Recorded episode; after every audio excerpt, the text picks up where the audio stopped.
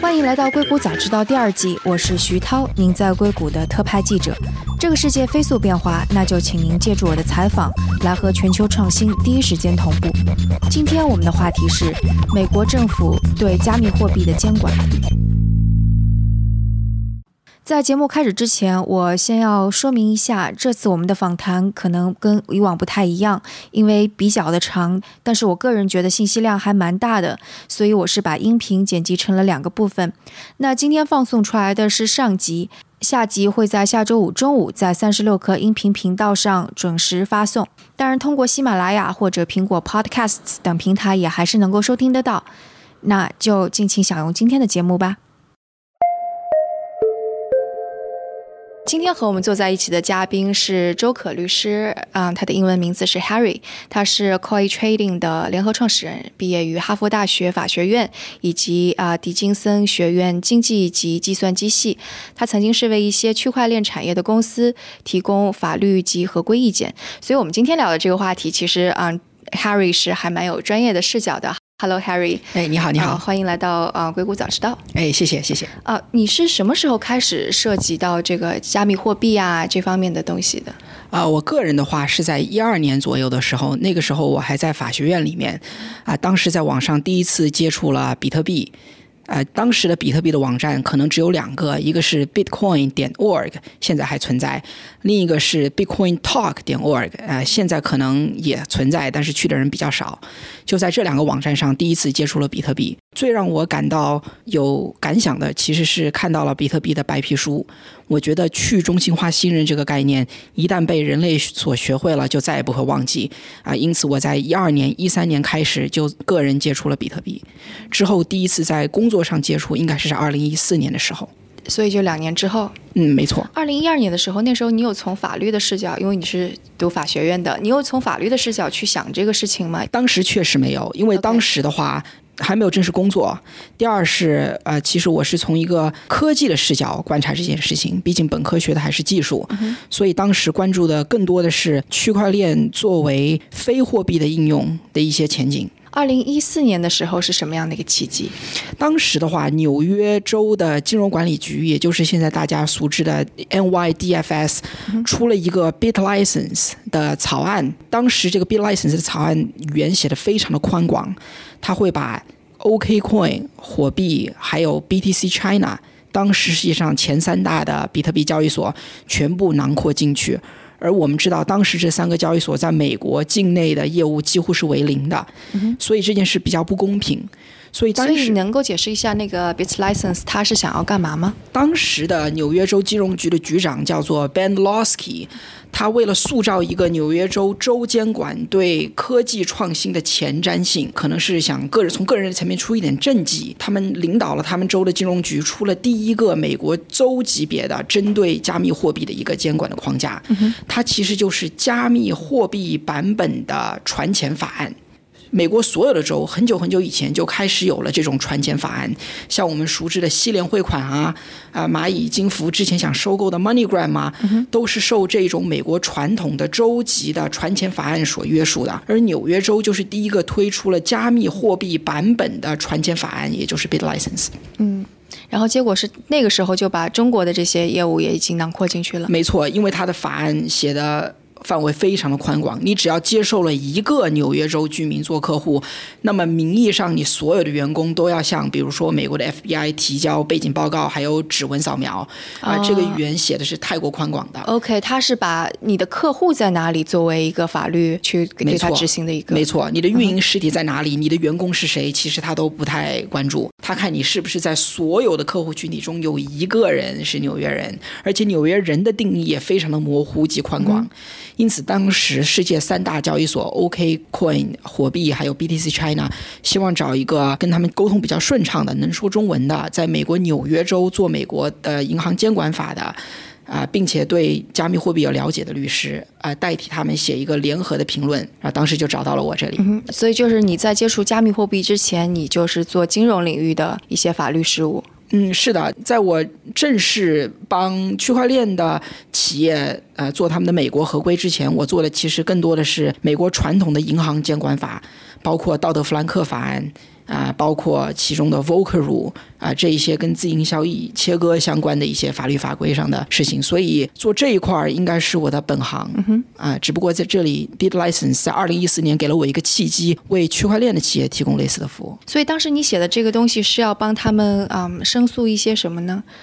还是说那个法案是还没有生效，所以你是可以去游说他们？没错，是当时还是以一个草案的形式出现的所以是帮这一些处在美国之外的当时世界的三大交易所争取它的法律做一些调整，不要过于宽广。然后这个目的我们也成功的达到了。嗯哼所以是相当于是他们接受，就是嗯法律制定方、立法者接受了你们的建议。没错，没错。因此，其实中国的区块链企业影响美国的立法。特别是州级立法是非常早的，并不是到了今年或者去年年底才开始的。这项工作在二零一四年就开始在做了。OK，然后接下来就那个时候，你刚刚说的这个叫 NY 什么来着？NYDFS 纽约州金融局啊哈，当时它是唯一一个在进行比特币或者说加密货币领域的监管的美国政府机构吗？是的，因为纽约州金融局一向以来都非常希望塑造自身的一种前瞻性，还有引领美国监管潮流的一种特性。比如在其他的领域，像传统的银行监管上，纽约金融局有一个非常著名的叫做五零四法规，叫 Rule Five O Four，这是跟反洗钱相关的一个法规，这就是他在反洗钱领域塑造自己前瞻性的一种引领潮流的监管的一项作为。那么他在加密货币上也要做一个类似的事，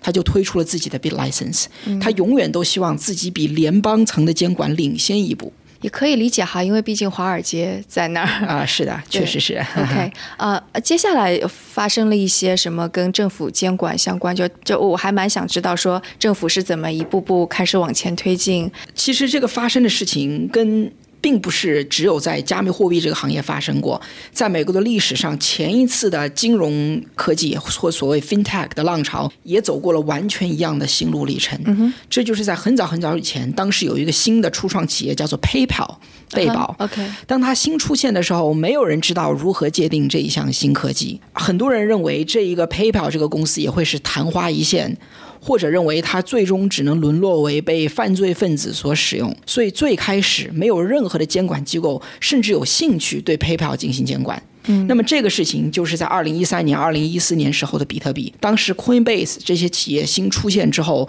监管的第一反应是我都没有兴趣去监管你，更不要说我来为你定性了。可是逐渐当他们监管意识到啊、这个东西不会是昙花一现，或者说它对实体经济、对非灰色经济有正面的作用的时候，才会出现一个为它定性的这么一个抢先，就是我来先为你定性这么一个浪潮。这就是之后在比特币的行业里也发生了。当州级监管像纽约州监管局啊、金融局发发现比特币不会只是昙花一现之后呢，他就要把它定性成一个它州层级有权利监管的传钱工具，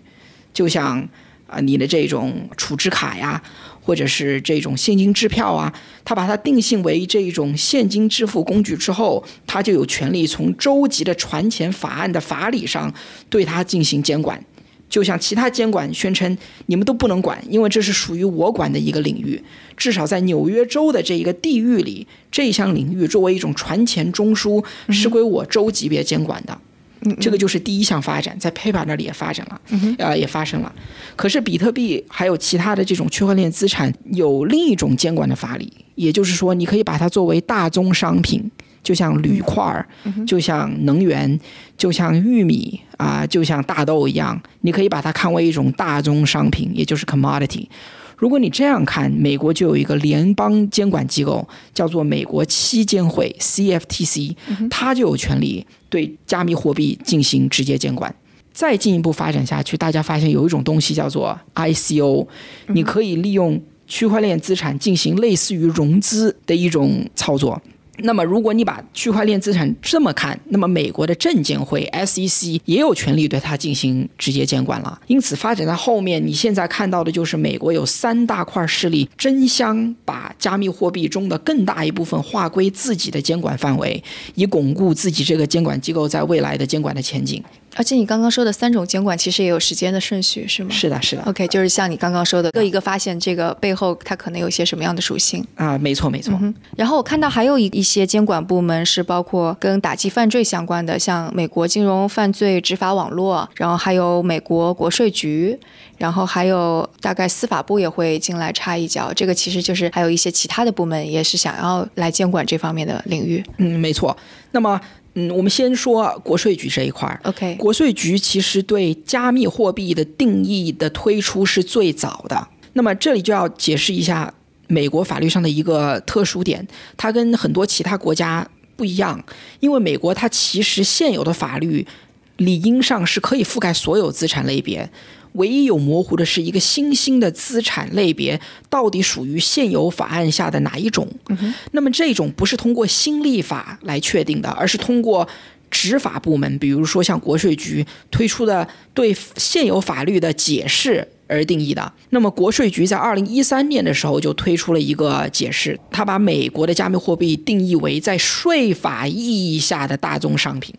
那么这一点大家就要非常注意，因为美国不是只有一个所谓的单一的所谓政府这么一个概念，美国的政府底下有很多很多的部门，它为加密货币的定义只为自己部门所负责的那一个法律起作用，并不是说美国国税局对一项资产的定义对美国期监会和证监会同样生效，它没有这样子的概念。所以很多人说啊，美国的政府已经将加密货币定义为了。大宗商品，所以它不可能是货币，这是不正确的。对，就可能举一个可能大家会更加容易理解的，就比方说我们就是如果是一个外国人，嗯，在美国居住满三年或者是满多少天，他就会被作为是美国人来美国的纳税人 对对对但但其实这并不代表着你已经拿到了绿卡，或者是已经成为了公民。没错，这是一个很好的例子，没很好的例子。因为像刚才说的，成为了美国的税人，只不过是在美国的税法下，也就是 Internal Revenue Code，还有一些州级的跟税法相关的法律下，你被定义成为了美国的税人，而并不是说你已经拿到了美国的绿卡。那么也就是说，即使在美国的税法下，一些加密货币被认定为了大宗商品，就不代表同样的这个资产在美国的证券法下，它不会被认定为证券。这完全是两个分开的概念，是两套不一样的法律，由美国完全分开的两个政府部门去做解释。那么税法局，美国的 IRS，呃，它在二零一三年的时候就明确的说，你在加密货币这一块获得了盈利，要按大宗商品的盈利去纳税。如果你逃税了，就要受到税法相应的惩罚。这是一点。然后你提到的刚才的金融犯罪网络，它其实是美国的财政部底下的一个办公室，叫做 FinCEN 啊，就是叫做 Financial Crimes Enforcement Network of the United States Department of Treasury，这是它的一个全称 啊，简称叫做 FinCEN。它主要管的是美国的反洗钱。方面的一些监管，其实无论它跟定义一个资产是属于哪一种类别没有直接关系，因为洗钱的人他可以通过黄金洗钱，可以通过钻石洗钱，可以通过古董洗钱，可以通过美金的现金洗钱，也一样可以通过你的大宗商品洗钱。因此，如果你通过加密货币洗钱，所以 FinCEN 它监管的不是资产的类别，它监管的是你用任何一种资产进行了一种非法的行为，那么你就要为这个非法的行为付出一些代价。所以 FinCEN 监管的主要是洗钱以及可能被洗钱分子利用的机构的一些行为。最后一个，美国的司法部这个 DOJ，DOJ 负责的很多是跟美国的制裁相关的类型，比如说它有一个办公室叫做 OFAC，OFAC 叫做 Office of Foreign Foreign Assets Control，叫做美国国家外国资产控制部。那么历史上这一个部门是干什么的呢？比如说，如果当时美国跟日本开战，那么很多日本国民在美国的资产被冻结，就是 OFAC 干的事情。前一阵时间，中兴集团很多的高管在美国的个人资产和公司资产被冻结，这个也是 OFAC 下的命令。所以 DOJ 负责的就是跟这一种违反了美国制裁相关的直接执法行动。那么这就是你刚才说的三种执法。当然，我们之前提到的证监会、期监会。甚至银监会，它有没有执法权？它也有。比如说像一些在美国利用区块链非法集资这种 unregistered securities offering 被执法的这个执法机构就是 SEC。所以就是这这这样看起来，其实就如果我们比较中国或者还有其他的国家跟美国现在的监管，就有点像是英美法系跟大陆法系的不同。就比方说，在美国的法律框架下，你刚刚说其实已经有他们各自的职能、各自的法律，但是他们是通过解释来拓宽自己的这种执法的范围。但可能在中国，是不是得要各个部委先联合商定出我们先制定出来一套东西，然后在我们制定起来之前一刀切，你们不许干啊？是的，是的，嗯，也就是像中国。呃，很明显，他每一次发文都是五部委联合、九部委联合。在美国这里，其实部门和部门之间的这个统筹，在监管层面是没有这么紧密的，也不是同步的，甚至存在一定程度的竞争关系。除非落实到了具体的针对某一个实体或者一伙个人的执法行动上，比如说像去年这个 BTCE 这么一个俄罗斯的交易所。它被美国几个监管机构联合执法，在那一个具体的执法行动发起的时候，所有的部门确实是有联合行动、联合调查。可是，在监管框架的制定上，以及对加密货币的监管的整一个大的框架的设定上，每一个部门都是根据这个部门现有的法律做出自己的解释的。嗯哼，之间的这种统筹比较少，甚至是有一定的竞争关系，特别是联邦层面和州层的这么一个竞争关系，以及联邦层面的。期监会和证监会这两个部门之间的竞争关系较为明显。然后可能说这种的监管在后续的话，可能还有一个是美国的法院系统。比方说，你要是觉得它这个不合理，你可以提起诉讼，说是不是违宪。然后法律的判决可能会成为一个监管的一个先例。呃，没错。其实你刚才说的这个是监管部门相互斗争的时候常用的一个工具。OK，比如说期监会跟证监会在这里。其实就是在割据这么一个监管的势力范围。SEC 证监会这一块当然是希望把越多的资产划归为证券类资产越好。期监会要做的东西就是相反的，你越多的区块链资产被认定为大宗商品，对它 CFTC 期监会就越有利。因此，CFTC 从2015年开始就在通过很多的案例上的判例上定位，比如说比特币和 Ethereum 以太坊为大宗商品而非证券。那么每一次他获得了一个有利的判决，就是美国现在已经有一些 district court，就是联邦层最低的那么一级的法院，已经做出了很多对期监会有利的判决，认定至少比特币明确的认为它是一种大宗商品。那么你就会看到 CFTC 敲锣打鼓的说啊，我们现在又有一个法院同意了我们对法律的解读，而且你也看到在以太坊和。比特币这两个货币上，证监会做出了明确的让步。证监会在多次的公开发言中，已经明确的说出了比特币和以太坊现在在美国的法律下，甚至在证券法下都属于大宗商品，因此他们证监会不会去监管。这其实是期监会的一个胜利。这并不是有史以来就很明确的一件事情，而是在今年可能也就是三个月之前。呃，水落石出的一个解读。对，我觉得这个可能真的是，如果不是这个行业内的人，或者是不是太懂法律，就美国法律系统，可能真的还蛮困惑的。因为我们就是总是在媒体上面报道说，美国政府把这个比特币定位为这个属性、那个属性，或者啊，这个为什么说这个企业它 ICO 了之后，它是证券属性，而不是一个什么代币属性？是的，是的。其实大家还是蛮困惑的。所以，呃，看到一些媒体报道，最让美国法律人头大的一些说法，就是所谓的。美国监管或者美国政府这么两个大标签，其实不存在这样统一的整体。另外，让人比较困惑的就是某某某美国的公司获得了美国监管的 STO 资质，根本没有这种说法。OK，因为你在美国任何一个地方都拿不到所谓的证券代币资质，这种东西都不存在。嗯哼，刚刚我们聊了很多，是说美国的各个监管部门之间的这种的拉锯战，使得对于比特币啊或者这些虚拟货币资产开始慢慢的厘清。这这个游戏当中还有一个实体呢，就是呃虚拟货币的企业。那这些企业跟监管机构之间会有一些什么样的博弈，使得这其中的关系越来越清晰吗？呃，其实，在这一个博弈中，有两个非常明显的流派。第一个流派是这种积极拥抱监管的流派，也就是把自己的计划和自己打算用的法理，尽一切可能通过私人和官方的渠道与监管进行积极沟通。第二种流派就是保守流派，保守流派就是尽量的自由的去解读现有的法律，以扩大自己的活动范围，但是不去与监管进行直接的沟通。他们做的打算是，万一监管后面找他的麻烦，他可以尽最大的范围去解读现有的法律。说我之前不知情，在我们之前没有跟你沟通的一个前提之下，我们对法律的解读的结果是我们可以做这样的事。如果你现在告诉我们我们解读错了，我们再改，不好意思。这有这两种流派，有可以举个例子吗？就这这两个流派的例子。可以，嗯，第一种流派是很多现在打算做券商的，有拿券商资质的美国企业，正式的打算在美国注册证券券商资质，也就是 broker dealer license 或者叫 BD。那么这种企业中绝大部分必须跟美国的。叫做金融服务管理局，叫 FINRA，它不是 SEC。很多人认为你要直接去跟 SEC 谈话，其实不是的。你第一个要接触的机构是 FINRA，它是美国的一个证券业的自监管机构，叫做 Self Regulatory Organization 或者 SRO。那么他们这些人去跟 FINRA 谈话，就是说我要变成一个券商，那么我要进行承销或者直接进行自营交易的资产类别，就不是传统意义上的证券，而是新兴的证券类别，叫做区块链证券 STO。那么这种公司中。中包括像。Tagomi，像 Peter Two 投资的 tagomi，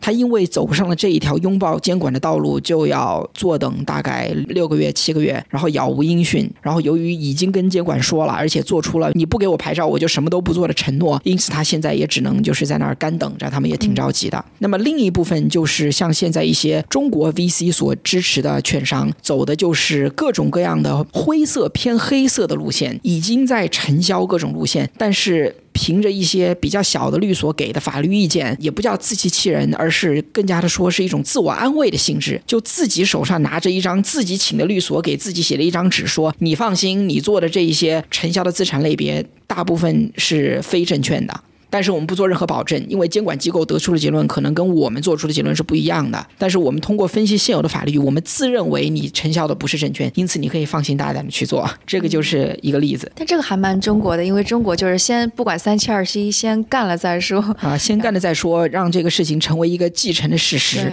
如果监管最后跟我的结论是不一致的，我到时候再改。而且反正法律也不溯及既往，对不对？是他会制裁吗？就比方说会有得到惩罚之类的吗？呃，法律不溯及既往这个概念在这里可能不太适用，因为现在的法律跟以后的法律会是同一个法律，只不过司法部会说你当时对法律的理解是错的。